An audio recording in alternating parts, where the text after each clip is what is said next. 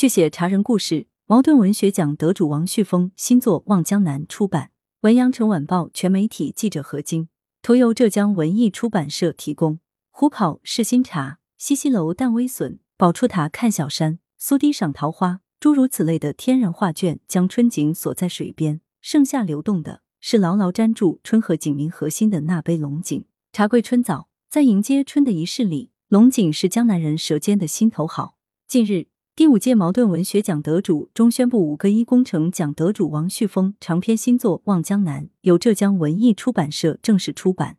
这也是这位钻研于茶文化写作的江南文人带来的一杯文化新茶。据介绍，《望江南》是王旭峰沉潜二十六年的最新长篇力作。该小说以中华人民共和国成立前后的近二十年（一九四五至一九六四）为历史背景。正面描写了世代从事茶叶的浙江杭州杭氏家族火热而又纷繁复杂的生活。小说的主体杭氏家族以茶为生计，但在经历了战火频频的年代后，中国的茶叶跌入史上最低点。杭氏家族主营的龙井茶也不例外。以杭家人为代表的茶人，克服各种艰难困苦，一步一个脚印，重新建设茶室。在新中国建设和中国走向世界的过程中，他们用茶贡献了自己最大的努力。望江南讲述的是杭氏家族的故事，但展现的是中国人的生活方式，传达的是中国人特有的品格和理念。茶是中国老百姓生活中的开门七件事之一，也是特殊年代中国商人换取外汇、助力国家崛起的重要物资。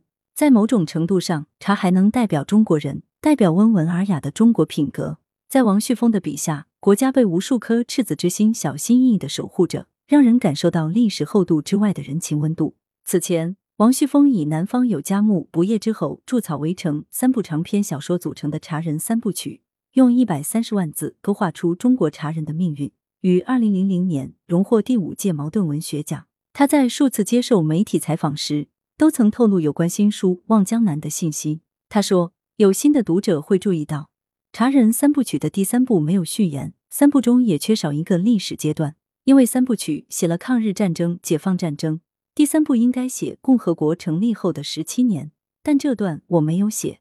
思考多年后，如今他终于把这块缺失的拼图补上了。来源：羊城晚报·羊城派，责编：李丽。